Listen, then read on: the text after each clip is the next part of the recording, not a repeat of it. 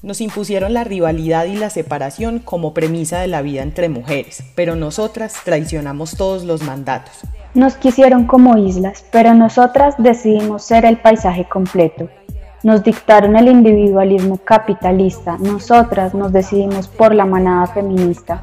Esto es Entramadas, sonoridades feministas enredadas que quieren escuchar y aprender de otras mujeres y seres que al igual que nosotras se esfuerzan comprometidamente para hacer posible el fin del patriarcado. Este es un proyecto del Bloque Feminista de Manizales, un espacio sororo de organización, movilización y acción política que reconoce, acoge y teje diversas expresiones y juntanzas feministas a nivel individual y colectivo, sin pretender unificarlas ni representarlas.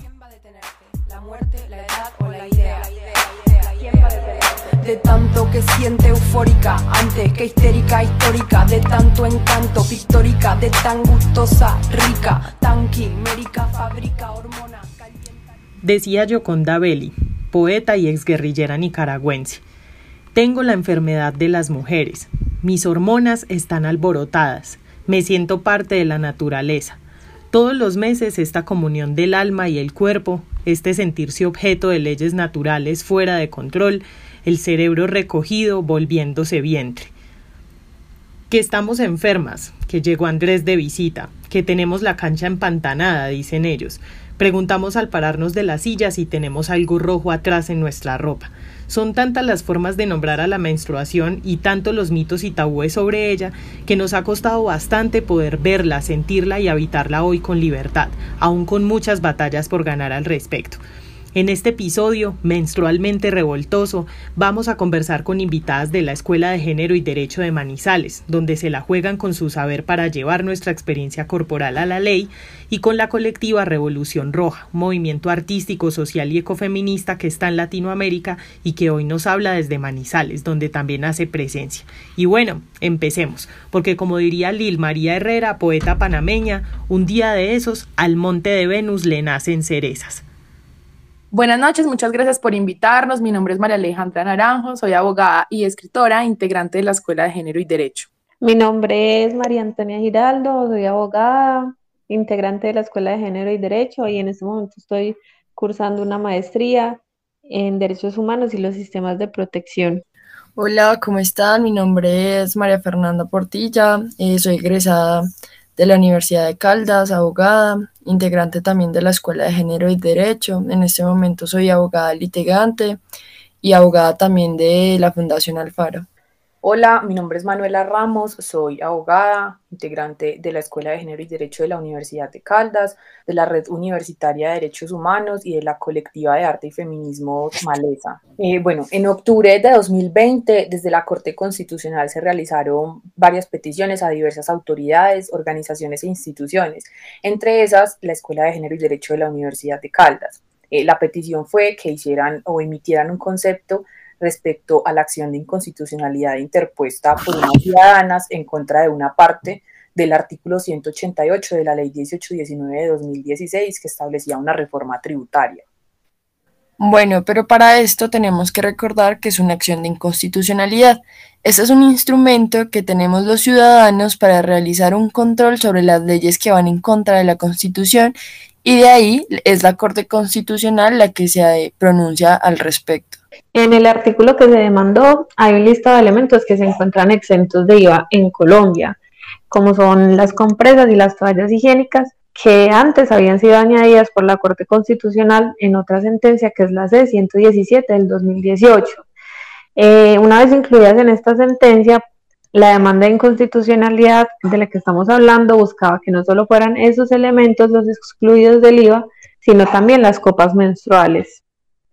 Para esto, las personas que interpusieron la demanda consideraban que no incluir las copas menstruales era una omisión legislativa relativa, que transgredía los artículos 13, que es el principio de la igualdad, el, el 16, el libre desarrollo de la personalidad, el 43 que trata sobre la prohibición de discriminación contra la mujer, el 49 sobre el derecho a la salud, el 79 que es el derecho a un ambiente sano y el 363 que trata sobre la equidad y la progresividad del sistema tributario. Estos artículos de la Constitución Política.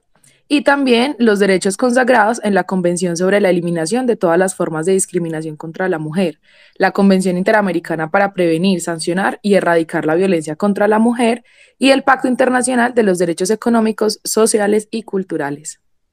En esta intervención, nosotras nos centramos en apoyar la postura de las demandantes, sirviéndonos de varias cosas. Primero, hicimos, nos opusimos a la utilización de la palabra higiene y propusimos la utilización de salud y o gestión menstrual. Y también, pues, no pretenciosamente, pero sí intentando generar un, un, contexto, esbozamos la diversidad de corporalidades que pueden menstruar sin borrar a ninguna, sino como enunciando que todas, que no todas, ni solo las mujeres podemos menstruar. También resolvimos unas preguntas técnicas que fueron propuestas por la Corte para ellas poder como robustecer los argumentos frente al problema jurídico. Todas esas preguntas respondieron principalmente a la efectividad de la copa, su uso y su coste, pero también incluimos otras tecnologías de gestión de la menstruación y consideramos que sí existía un vacío en la ley porque se encontraban exentos de IVA productos de gestión menstrual como toallas higiénicas y tampones, pero no los demás como las copas menstruales, los panties absorbentes, los discos, las esponjas marinas, entre otros. El, aparte. Solo la última es. Y por último concluimos dos cosas. Primero, que debían eliminarse los prejuicios, las cargas y condicionamientos sobre la salud menstrual por lo que le solicitamos a la Corte acceder a la pretensión de la demanda. Y segundo, que también se incluyeran en la exención los demás dispositivos, elementos y tecnologías encaminadas a garantizar la salud menstrual. Con todo esto, la Corte consideró que lo expuesto por nosotras y por las demás intervenciones resultaban aplicables. En ese sentido, concluyó en excluir del IVA también a las copas menstruales y los demás productos similares. Este tipo de pronunciamientos resultan favorables en cuanto operan sobre los productos en sí, es decir, que no vamos a tener que estar todos los días exigiendo su cumplimiento, sino que los costes disminuyen una vez entrado en vigencia el pago. Sin embargo, y lo que sí encontramos un poco problemático es que el valor de la copa menstrual todavía no sea consensuado dentro del mercado comercial. Así que como hay, como se ha hecho con el valor de las pastillas anticonceptivas en las que se les otorga un límite de precio, por eso resultaría difícil saber si el valor del IVA finalmente, si lo eliminaron del costo de la copa o si lo sumaron a su valor original, más aún por ser un producto que todavía no es vendido por las grandes marcas, sino que su compra se hace a través de redes sociales o empresas pequeñas que las distribuyen, por eso podemos ver en el mercado actual copas que van desde los 25 mil pesos hasta los 90 mil pesos incluso. Pero innegablemente, pues esto es una sentencia que reconoce algo que para nosotras es muy básico, que hemos exigido hace muchísimos años, y es la autonomía, la equidad en términos tributarios, entre otros derechos. En primer lugar, los pronunciamientos judiciales, especialmente los de las altas cortes, tienen grandes repercusiones sociales porque finalmente son quienes resuelven conflictos cotidianos. De esta manera, otras juezas, jueces, ciudadanos, tendrían que atender lo dicho en las sentencias, lo cual de una u otra forma pues genera una conciencia ciudadana. En ese orden de ideas, los argumentos de la Corte generan un ruido, ya sea a favor o en contra, y aún más cuando son en relación a privilegios que nunca han sido fuertemente cuestionados en esta esfera jurídica. Por esto, la Corte utilizó los siguientes argumentos. Primero afirmó que las construcciones culturales sobre la menstruación se han desarrollado partiendo de la impureza de quien menstrua, Así que durante la sentencia, pues evitó el empleo del vocablo higiene, máxime cuando su segundo significado, según la Real Academia de la Lengua Española, es de limpieza. De ahí se refirió a gestión menstrual o a toallas sanitarias saludables. También tomó un paso en contra de la invisibilización de las personas menstruantes, como los hombres trans menstruantes. Por eso es que la referencia a las niñas, adolescentes y mujeres no se entendería como forma de exclusión de género, sino que también se aludiría a personas menstruantes para comprender esta y otras expresiones de género. Es importante aclarar que si bien nosotras aplaudimos este tipo de avances y pasos tímidos de la Corte, no consideramos que niñas, adolescentes y mujeres utilizándolo de forma cerrada, sea inclusivo de las demás identidades y corporalidades que menstruan porque las excluye al no enunciarlas. Como segunda parte, este fallo ayuda a mitigar las cargas innecesarias sobre las personas menstruantes y su salud y pues es un paso para la igualdad, la equidad social y la eliminación de la violencia económica que se ha ejercido en contra de las mujeres. Sumado a esto, promueve que los productos para las mujeres menstruantes, que son un privilegio y que se consideran de alto costo, sean más asequibles y puedan elegirse de manera autónoma y sin sobrecostos. Y así se logra una constitucionalización de la menstruación, que además de ser amigable con el medio ambiente es la mejor opción a largo plazo. Adicionalmente, otra de las apuestas que desde lo legislativo se está proponiendo es la licencia menstrual para niñas, adolescentes, jóvenes, mujeres y personas menstruantes. Esta licencia consiste en una solicitud de, entre comillas, faltar con permiso por un día al mes en cualquiera de los días de la duración del ciclo menstrual con la finalidad de que pues en esa falta no haya repercusiones negativas em, como malas notas o la imposibilidad de presentar actividades académicas y hay que aclarar pues que para volver a solicitar esta licencia deben pasar por lo menos 26 días. En un principio y para no generar un impacto tributario a nivel laboral, solo va a aplicar a las personas menstruantes que cursen como estudiantes de las instituciones públicas y privadas hasta el nivel de la educación superior. No obstante, en el mismo proyecto se crea una comisión llamada Comisión de Informe Técnico sobre Licencia Menstrual Amplia y Progresiva que tendrá un periodo de dos años para estudiar los efectos que tiene esta ley y ver su ampliación en el ámbito laboral, y que ésta sea implementada en un tiempo no superior a tres años desde que entregan eh, los resultados del estudio, de manera que la ley va a tener un carácter progresivo y universal. Bueno, muchas gracias por invitarnos. Eh, no olviden que tenemos un correo electrónico que es género y derecho ucaldas.edu.co y nos pueden escribir en caso de que tengan pues como dudas o que quieran poner en conocimiento algún caso que sea relacionado con género y derecho.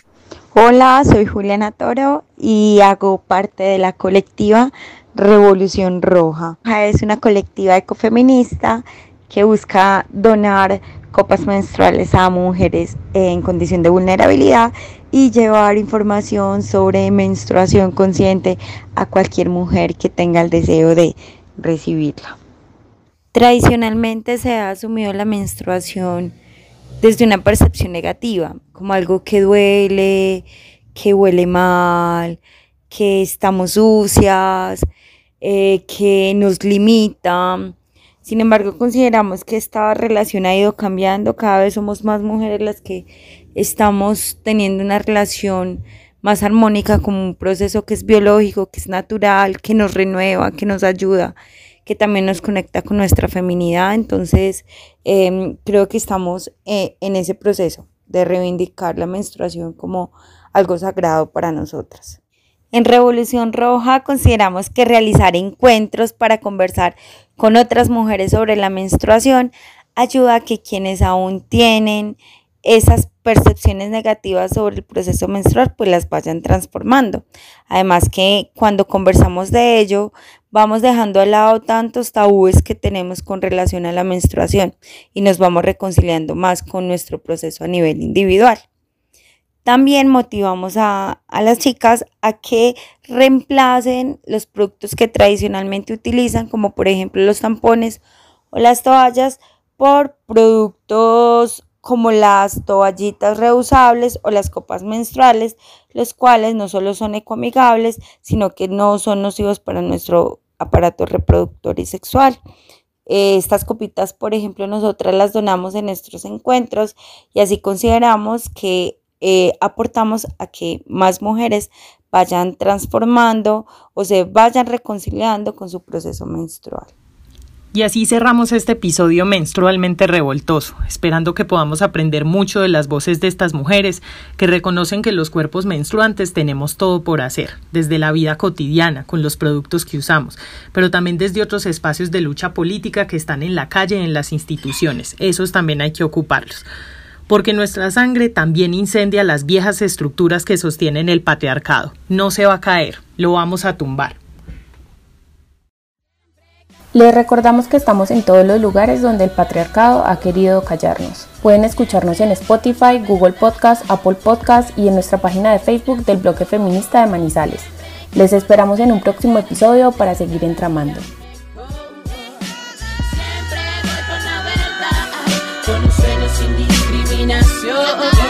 De la tierra, indígenas en resistencia, afrodescendientes mestizas defendiendo la herencia de las hermanas mayores, cantadoras, parteras, líderes, hoy rememoras la dignidad que nos habita y las muertes de miles que hoy mi voz grita, la única salida.